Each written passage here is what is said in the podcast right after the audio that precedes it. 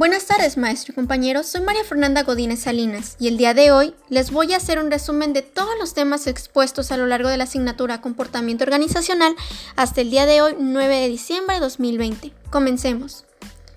¿Qué es el comportamiento organizacional? Bien, es el estudio enfocado en las acciones realizadas por los empleados de una organización y la forma en el que el comportamiento de los mismos afecta el desempeño de la misma. Es fascinante, pero no es tan sencillo como parece, porque se trata de un análisis minucioso que va de la mano de disciplinas como la psicología, la psicología social, antropología, política, sociología y sociología organizacional, todos ellos orientados a estudiar el comportamiento del ser humano y sus interacciones dentro del área de trabajo. El comportamiento organizacional suena como algo realmente fascinante, un estudio que realmente es muy precavido para saber cuál es la incidencia de una sola actitud de un trabajador. Pero no es nada sencillo, puesto que también posee sus retos y oportunidades. Y un reto es aquel que se refiere al manejo de diversidad laboral. Ojo aquí, que tiene que ver con las diferentes actitudes, conductas y características de los empleados o quienes integran una empresa. Podemos garantizar que el comportamiento organizacional nos puede ayudar a mejorar la calidad, productividad, servicio al cliente, facultar al personal, enfrentarse a la temporalidad, el estímulo de la innovación el cambio, el mejoramiento de la conducta ética que no solo te ayuda como empleado, sino también como persona.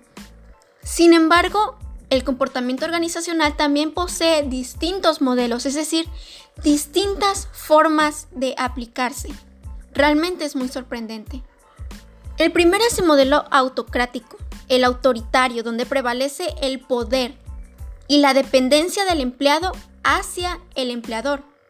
Tenemos en segundo lugar el modelo de custodia, donde lo más importante es básicamente el dinero.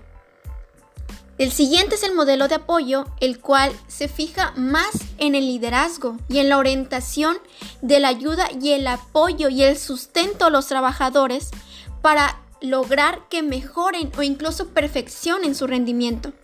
Después sigue el modelo colegiado, el cual se basa mayormente en los equipos de trabajo y por último el modelo de sistemas en el cual se procura crear confianza, un mayor significado del trabajo, sensibilidad e inspiración. Maravilloso, ¿no lo creen? Las emociones aquí importan más. Pero hace un momento mencionaba la diversidad laboral, lo cual es muy esencial, puesto que cada empleado posee distintas actitudes, metas, perspectivas, emociones, y es importante aplicar la inteligencia emocional para saber manejarlas. Pero una herramienta muy poderosa para ello es la motivación, si lo que se desea es un rendimiento de excelencia en nuestra empresa, lo cual en su momento conllevó a la creación de muchas teorías, las cuales las primeras fueron la teoría de la jerarquía de necesidades de Maslow, las teorías X y Y, las teorías de los factores de motivación y higiene de Herzberg y la teoría de necesidades de Macmillan.